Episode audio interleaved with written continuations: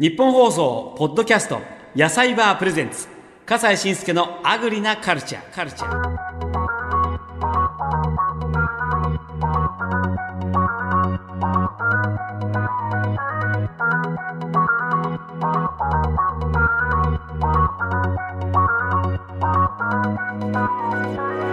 こんにちは。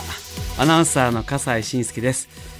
さあ今回からスタートしました野菜バープレゼンツ笠西慎介のアグリなカルチャー。これなかなかいいタイトルでしょ？アグリカルチャーをアグリなカルチャーとして、えー皆さんにお届けしようというね。つまりそうなんですよ。もう農業とかそういった農家だとか食べ物だとかそういったことを皆さんにいろいろと楽しくお伝えできないかなという番組これから、えー作っていこうと思っています。この番組は私たちの食を支えていただいている生産者や販売者の方々に食への取り組みや今後の夢そして美味しい食べ方のポイントなどこれ重要ですよね。美味しい食べ方のポイントなど、まあ、食のあれこれを伺っていきます。私も食べるのは好きなんですけれども知識となるとねなかなかこういろいろと知っているわけでもないのでとてもこの番組をまあやりながらいろんなことをなんか学んでいきたいなと思っております。今日が第1回の配信ですのでまずは私自己紹介させていただきます。まあフジテレビのアナウンサーだったんですけれどももう20年特ダネやってましたんでまあ1回は見たことあるっていう方がほとんどではないかなと思うんですけれども2019年にフリーのアナウンサーに転身したんですけれどももうその直後に悪性リンパ腫という血液のがんになってしまいましてもう本当にこの世は終わったかと思いましたけれども4ヶ月半の入院抗がん剤治療で完全寛解という本当に今の医学は進んでいるというう身をもって体験しました。であのーあれから1年以上私の体に全くがんがない状態が続いておりましてもう仕事も普通に、えー戻っております。でも食については、まあ、フジテレビの頃は特大のプロデューサーがもう司会やってる人間は太っちゃいかんとかっていうもんですから結構いろいろ食事制限したりしてなんか妻が作ったものを残したりしててもうすごい家庭葬儀と言いましょうかね、えーあなたは私のものを食べないですねみたいな。すごいちょっと険悪なムードの中いろいろとやっておりましたけれどもあのそれがまた体に良くなかったってことがあの分かりまして、えー病気からこう復帰してきた後は好きなものを好きなだけ食べるということを続けておりましてストレスの少ない生活になっております。それが一番なんだよね。だけれどもどんどん太っていってて もう私火災史上最大体重になってるんですよ今。ええ。ですが68キロってなったことなくてついこの間になりましてこれはまずいなと。あの抗がん剤でむくんでいる状況と近い状況になりましていやーこれどうしようかなと。やっぱりあの運動とかをしたいんだけれどもコロナでスポーツジムとかも行けないのでもうなんかしなきゃなとは思ってます。ただやっぱり食べることはやっぱりやっておりますんであの健康のためにはやっぱり重要ですからね。好きな食べ物はあのー野菜系ですとレタスが大好きでしてうさぎみたいに好きなんですよ、えーですからあのとにかく、えー野菜も大好きで、ええもうとにかく何ですかねこの番組でいろんなお野菜ですとか果物ですとか食べ物紹介できることをとても楽しみにしております。どうぞこれから皆さんよろしくお願いいたします。さあそれでは記念すべき第1回の出演者をご紹介しましょう。京都南丹市で農業を営んでいらっしゃいます京都丹波西村ファームの西村藤代さん67歳の方です。こんにちは。こんにちは。よろしくお願いします。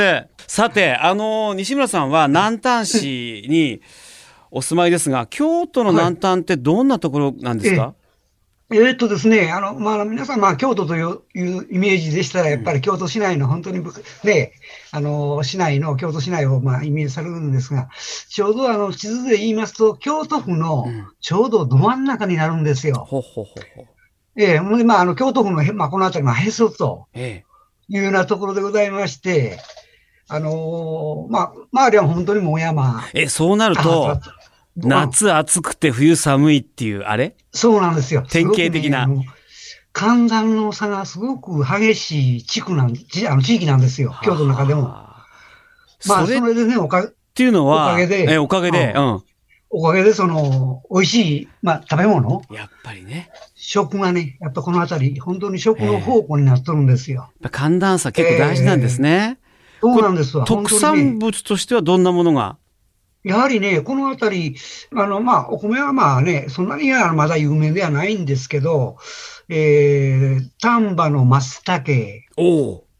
はいはいはい。もう今はちょっと高値の花なんですけれども。ですよね。で、丹波栗。うんうんうん。うん。それから、あの、まあ、京都丹波のその黒、黒豆。はいはいはいはい。枝豆も含めまして。えーえーえー、まあ、その辺りが、この、このあたりは本当に特産にはなってきます。そうですか。はい。あのー西村さんは農業を始めてどれぐらいになるんですか？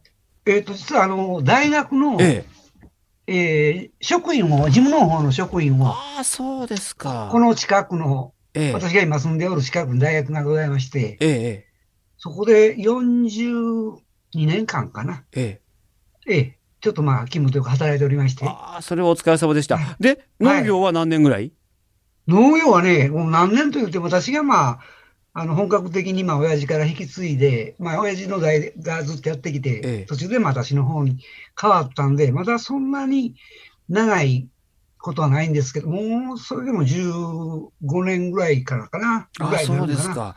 これ、あの自営業で。お米作りは何人ぐらいでやってらっしゃるんですか、えっ、と、基本は一人なんでえ、すよ。一人で？一人でえ。まあ、ただ、あの、むちゃくちゃ量がね、あの、絶対量がそんなに多くはないんですけれど、でも大変ですよ。忙しい時期がありますので、えええまあ、その時は、ちょっといろいろ何人か、まあ、お手伝いというか、アルバイトを頼んで、え、えーで、あ、ってことはお一人でやってて、忙しい時はアルバイトの方もお手伝いに来てた。でも実際にその、まあ大学職員からうん、こう、農業の方に完全にシフトされて、うんうんうん。どうですか？大変じゃありませんか？後継いでみて。まあ、確かにね、なんか特に、あのーまあ、この辺りもですね、あの、先ほど言いました、まあ、京都府の真ん中なんですけど、まあ、山と田んぼばっかりで、俗に言うあの、中間産地という地域なんですよ。うん。そんなに田んぼの面積も、すごく大きなような、ね、一枚の田んぼが大きいような田んぼがたくさんあるわけでもなあ、くて、大規模農業には適している土地柄ではないと。ない、うんうんうん。ないです。それで皆さんコツコツとやってる中で、ってことはうん、こう、え、収支が大変ってこと？ですか？まあ、収支も、まあね、あの、もともとは、まあ、あの、結局今の、まあ、農法に、まあ、変えたのも、その、まあ親父から引き継いで、まあ、親父の収支を見て、えーこれなんだと。そうですか。なかなかそんなに大儲けできるようなことじゃないなってこと。全然全然ね、お米なんか本当にびっくりしますよ。あ、そうですか。うん。え、そこでどうされたんですか、そこで、うんあの、カルテック農法。カルテック農法。はいはいカルテック栽培。栽培はあはあはあえっ、とね、まあ、これ一言、一言言うなら難しいんですけど、あの、乳酸菌を使った栽培方法があるんですよ。ええ乳酸菌を使ったお米作り、はい。聞いたことないですよ。これを、うん。あの、ああるある肥料と一緒に混ぜ込ん、混ぜてえ、えうん、混ぜて、うん。それを、あの、まあ、補助という田んぼの方にええ散布して、巻くの？まあ肥料と一緒にまあ乳酸菌混ぜて巻くんですか？まあ、まあそれでね、あの、そんなに量が多いないんですよ。あ、そうですか。うん、あの、グラムで言うたら、あの、10R 一旦という、まあ、面積があるんですけど、ええええどれぐらい使うんですか乳酸菌 10R で400グラムでいいんですよ。え？それ少ないですね、結構。それを、それを肥料に混ぜて、やると。え、スーッと。じゃあ乳酸菌を田んぼの土にこう巻くとどうなるんですか、あのね、そこで、ちょうどそれを寝かすことによって、ええまあ、この冬を起こすことによって中で微生物が発酵するというか出てくるんです。はいはい、微生物がね。はいはいはいはいはい。それが？それが、すごくその土の、まあ結局、土の田んぼと米作りのね、やっぱり土作りが、ああ、つまり土を豊かにするわけですね。なんや、そうなんですよ。うんうんうん。まあ、この地区でもやっぱり、た、田んぼの土質というのはやっぱり全然場所によって違うんです。はいはいはい。で、乳酸菌だけ巻くんですか？その、田んぼの土には。いや、またこれはね、まあ今の、この時点では、あ乳酸銀だけ菌と肥料を巻いて。巻いて、あとは、うん。あの、藁とかね、おはい米こう、なっておるでしょ。わら、はい。うん、藁、藁をまず田んぼに返します。うん。うん。まあそれはもうどこでもやってはるんですけど、はいはいはいあれも、あのすごく、まあ肥料にはなるんです。うん。うん。それからもう一つは、あの、えー、私、もみ殻、もみ殻。もみ殻、結局、あの、刈り取った後にええ、もみ殻の状態で、で、米が出るんで、それを今度玄米にするために、あの、機械にかけて、うその、えー余ったものがもみ殻なんですが、それもすべて田んぼに返しますほう。ん、それからもう一つは、あの、玄米になったお米を今度お客様には届けるために、精米をするわけなんですね。うん。白米にするために。うん。その時に、あの、これも貴重な、あの、ぬかというのが出てくるんです。うんうん。それもすべて、田んぼの方に返すんですよ。リサイクルじゃないですか。まあ、そうですよ。ね無駄が出ない。うんうん。うん。それに、先ほど言いました、えー、肥料。かこれは化学肥料なんですが、うんまあ、そんなに多くはないんですが、それと、先の乳酸菌を混ぜたものを、一つの田んぼにみんな返すと。じゃあ西村さん。え、コンテストとか出せばいいのに。え、うん出して、実は、うん、出したんです。あ、出したの？ね、ええ。去年、一昨年かな？に2019年はい。度。えで、あの、ここにはないから、大きいちょっと賞をいただきまして、京丹波の美味しい、美味しいお米のコンテストがありましえ。て、すごいじゃあもう、お墨付きじゃないですか。まあ、確かに。え、それなんていうお米なんですか？え、あの、そんなコシヒカリなんだ。いやいやいや、だから、なんかブランド品がないんですけど、カルテック米って言ってわかんないけど、ブランドの名前は、その、西村さんが作ってるお米の、商標登録を私も取りましえて、え、正式名は、西村ファームの京ホタル米と。今日ホタル米。あ、これね？っ、と、来てた。そうそう来てたよ。これそれなんだ。これ、今日ホタル米。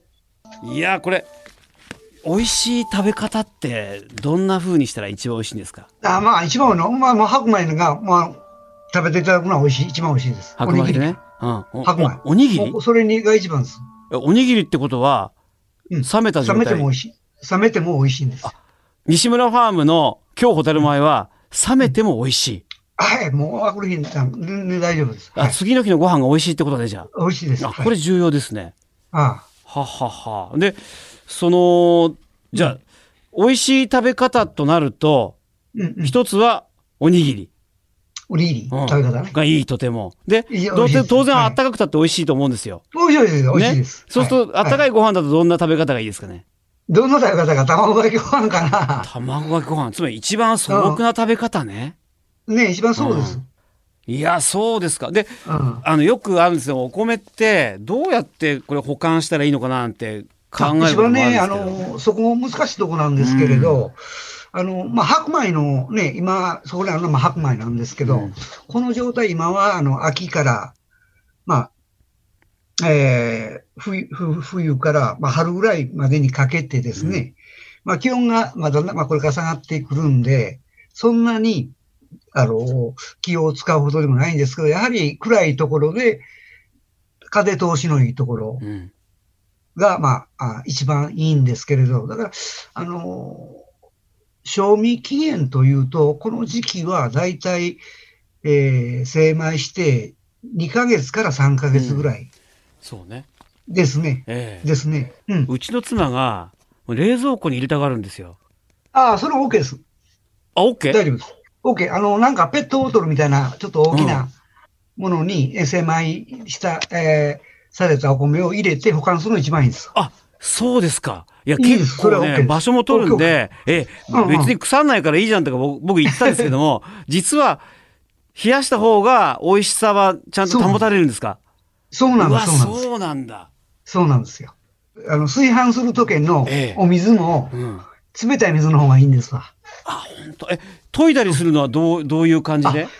研ぐのがね、これも本当の美味しい食べ方というか、研ぎ方というのがありまして、うんあの、あんまりさあんまりさ、研いじゃいけないんですよね。正解です。正解でしょ？特ダネでやったのよ、特ダネで。そうやったのよ、美味しい研ぎ方って。やっぱりそうなんだ。正解です。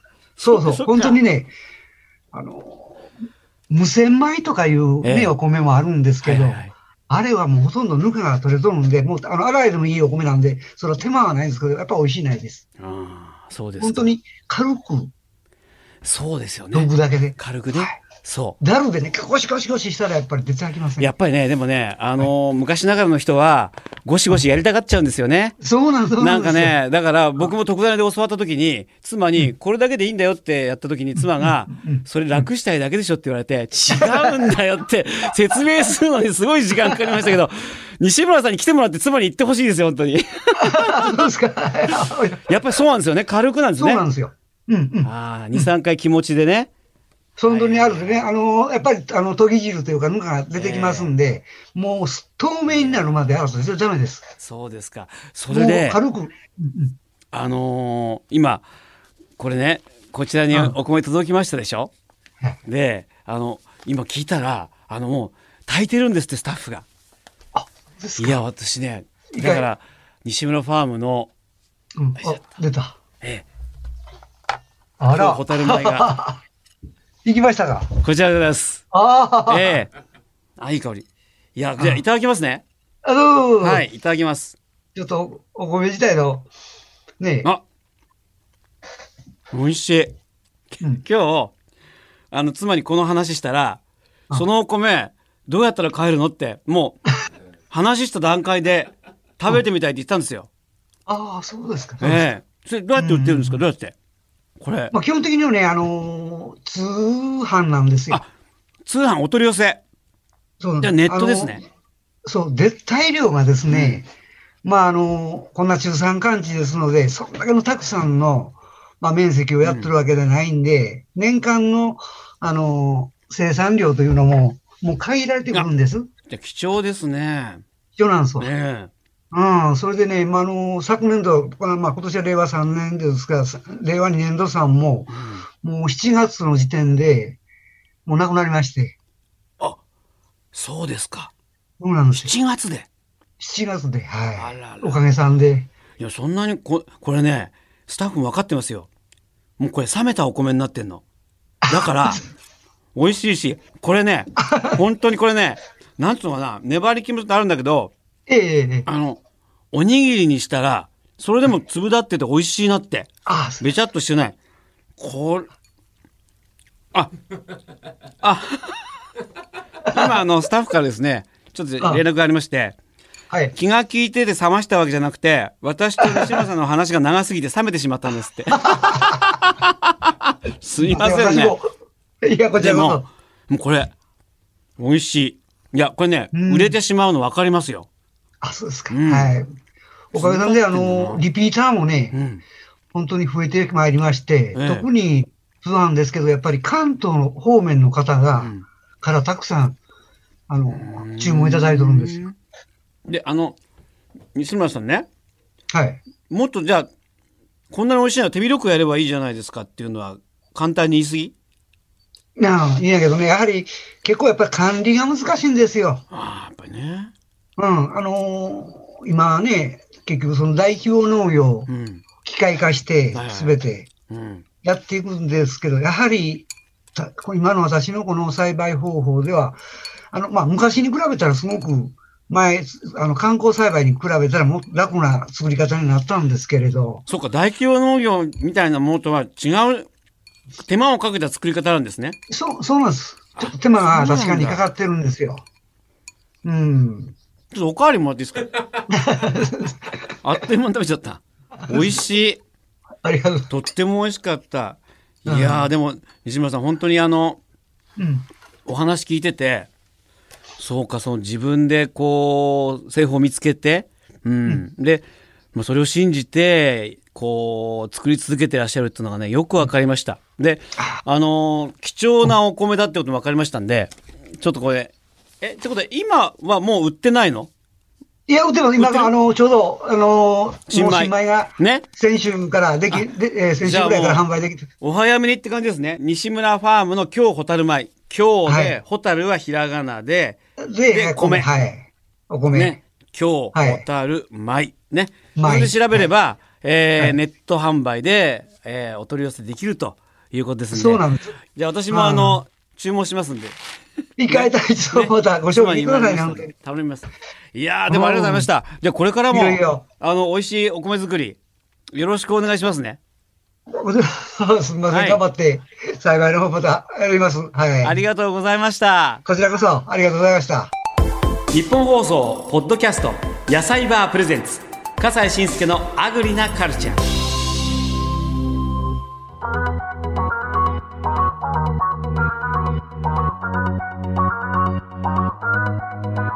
定年退職されて自分のお父様が作っていた米作りとは違うものをやるんだというねその意気込みでの西村ファームの米作りの思いというのをお聞きしました。